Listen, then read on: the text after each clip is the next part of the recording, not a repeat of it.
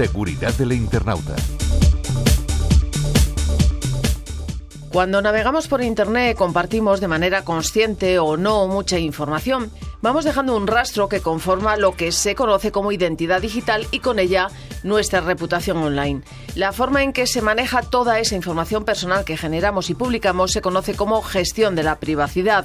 Hoy junto al Instituto Nacional de Ciberseguridad, el INCIBE, vamos a hablar de este concepto personal y subjetivo en el que es vital encontrar un equilibrio entre las ventajas que nos ofrece la exposición de información personal y los riesgos asociados en Internet. Además, aprenderemos a protegerla.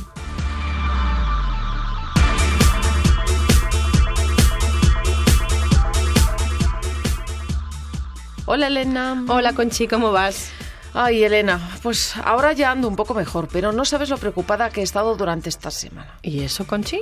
Me suplantaron la identidad. No me digas. ¿Y cómo ha pasado? No tengo ni idea de cómo lo han conseguido, pero me preocupé muchísimo pensando en qué información había sobre mí en Internet. No tardé ni cinco minutos en ponerme en contacto con la línea de ayuda en ciberseguridad, el 017 de INCIBE. Los ciberdelincuentes habrán obtenido tu información personal en algún sitio que ha sufrido una filtración de datos, porque muchas veces, sin darnos cuenta, facilitamos datos sobre quiénes somos, dónde vivimos o trabajamos, cuáles son nuestros gustos, aficiones o intereses, y también publicamos detalles a través de fotos o vídeos, por ejemplo. Sí, sí, sí. Eso me dijeron los expertos del 017. Me comentaron que cuando ofrecemos tantos datos estamos poniendo en peligro nuestra privacidad, por lo que hay que andar con mil ojos. Totalmente. Además, tenemos más posibilidades de ser víctimas de algún tipo de fraude o de sufrir las consecuencias negativas de esa exposición pública, ya sea por daños reputacionales u otros. Hablamos de riesgos como el robo, suplantación de identidad, vigilancia, extorsión, discriminación, sexting, doxing o distintos tipos de fraudes y amenazas. Conocerlos resulta crucial para ser conscientes de a qué nos exponemos llevando a cabo determinadas acciones en nuestra vida digital. Madre mía, Elena, ¿y qué puedo hacer? Para comenzar, crear contraseñas fuertes y no compartirlas. Además, deberán ser únicas para cada cuenta online. Es algo muy básico, pero mucha gente no lo tiene en cuenta. Sí, yo eso sí. Además, solo cambiarlas de forma frecuente para proteger las cuentas. Bien hecho. También utilizar la autenticación en dos factores cuando esté disponible para agregar una capa adicional de seguridad. Sí, sí, sí. Con eso cuento siempre. Es importante revisar la configuración de privacidad de los servicios que utilizamos y ajustar las opciones para limitar quién puede ver nuestra información personal.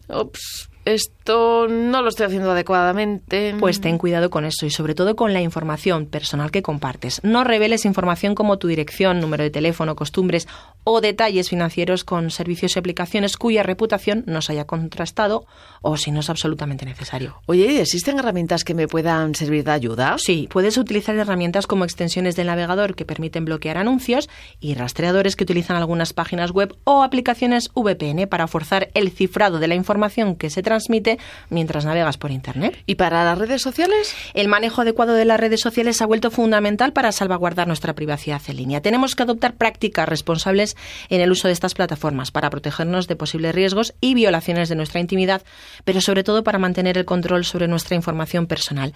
Si tienes dudas con esto, en el apartado de Ciudadanía de INCIBE encontrarás diferentes recursos como una guía para las configuraciones de privacidad en las redes sociales o otra para descargar tu vida de las redes sociales. Pues hoy mismo me las descargo. Es importante ser consciente de la imagen que proyectamos en línea. Sí, tenemos que saber qué dice Internet sobre nosotros. Por ello, además de revisar y gestionar nuestros perfiles en las redes, es importante realizar ego surfing y examinar los resultados en los motores de búsqueda. Eso es lo que hice.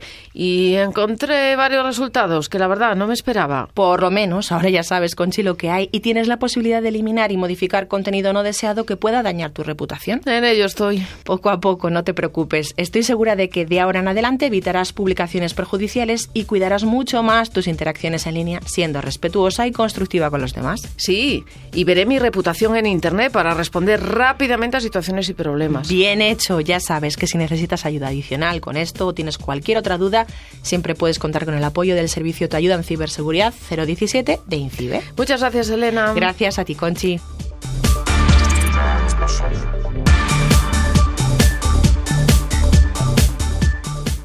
Desde León, Conchi Álvarez. Y Elena Carrera de INCIBE. Radio 5, Todo Noticias.